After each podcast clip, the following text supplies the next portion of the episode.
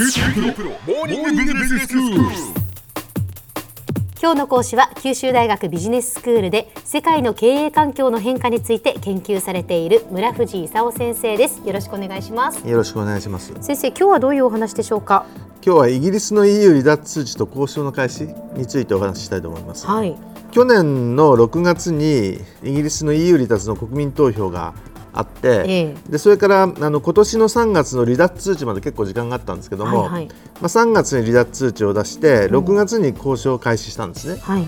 でイギリス側がデイビス離脱担当大臣で EU 側がバルニエ首席交渉官と、で一体何度交渉してるのかとうん。いうことなんですけど最初にちょっと3つ話そうかということではい。1つ目がイギリスにいる EU 市民うん。をどうしようかと。はいはい。でイギリスの中にも EU 市民がいるし EU の中にもイギリス市民がいるんですね。そうですよね。でこの人たちをどうやって扱うかと。これが1つ目ですね、はい。で2つ目が、えー出てくんだったら生産金を払えと。うん。でこれ大きいと600億ユーロ。でイギリスの中には払いたくないっていう人もいてね。うん。これが一体どうなのかという生産金の問題、これが2番目ですねで3番目がイギリスとアイルランドの国境管理問題。この3つについてそれなりのねあの結論が出ないとねうん。その次の通商協定の話をしたくないと。うん。いうのはその EU の立場でね。はい。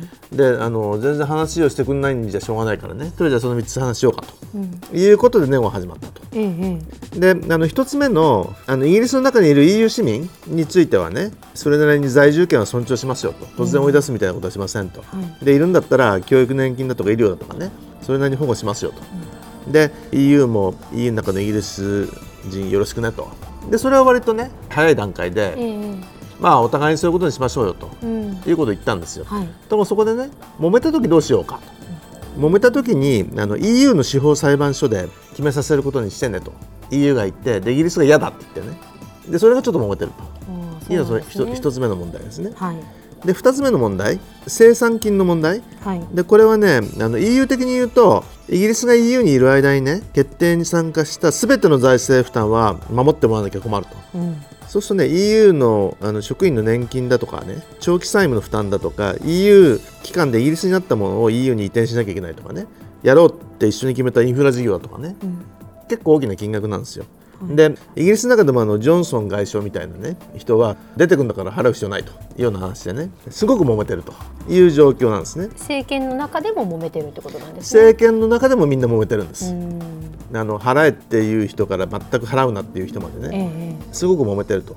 でそんな中でこの間ねメイ首相がね、まあ、3月に離脱通知で2年後だから2019年の3月末にイギリスが EU 離脱するとはい。いうことなんだけど離脱を2年間移行期間としてねさらに2年間延ばすということはどうかと。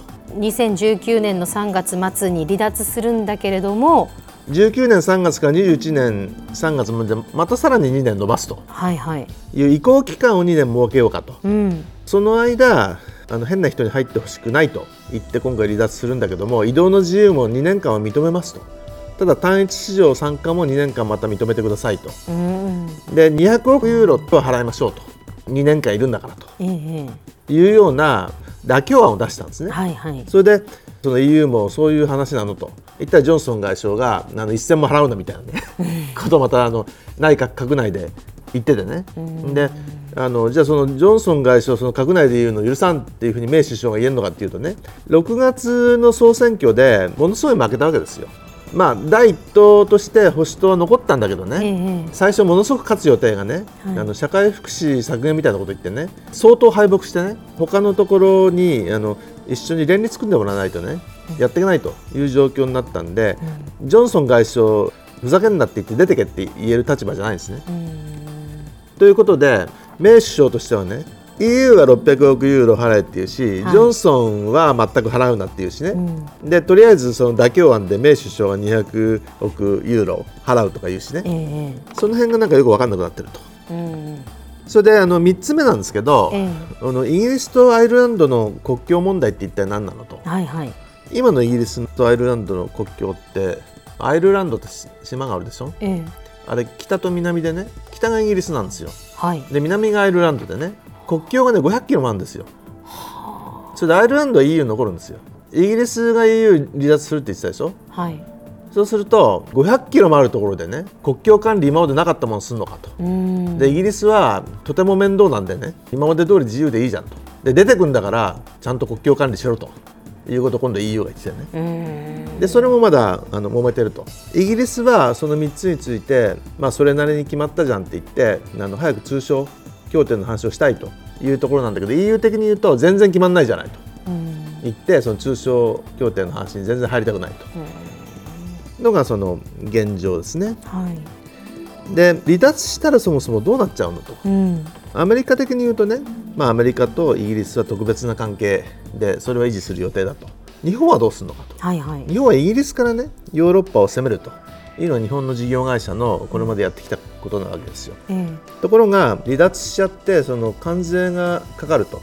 イギリスからその EU に輸出するものについて全て関税がかかるみたいなことになっちゃうとね、イギリスに置いとく意味ないじゃんと。いうことになってじゃあフランクフルトに移そうとかね。それから同じ英語を話すアイルランドに移そうとかね、うん、でさらにそのさっきのあのイギリスとアイルランドの国境問題とかね話がとてもややこしくなってきたと。うん、で金融機関的に言うとねロンドンが EU 全体の金融の中心だったわけですよ。はい。イギリスであの金融機関の認可を受けとくとね EU 中でオペレーションできるというシングルパスポート制度ってのがあったんですよ、はい、ところが EU から離脱ってことになるとねイギリスでやっててもヨーロッパで金融機関できないということになっちゃってみんなこれは大変だということでそのヨーロッパの本拠地をねロンドンからフランクフルトに移そうとかねアイルランドのダブリンに移そうとかねルクセンブルクに移そうとかね、まあ、いろいろな動きに出てるという状況なんですね。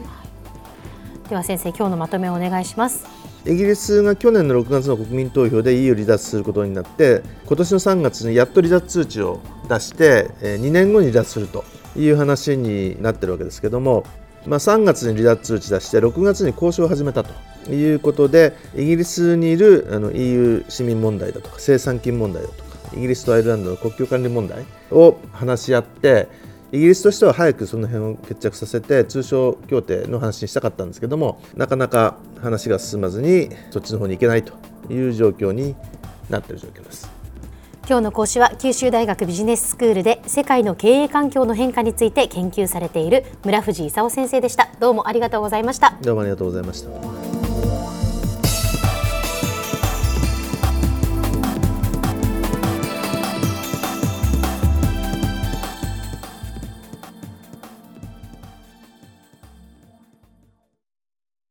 QT PRO は通信ネットワーク、セキュリティ、クラウドなど QT ネットがお届けする ICT サービスです。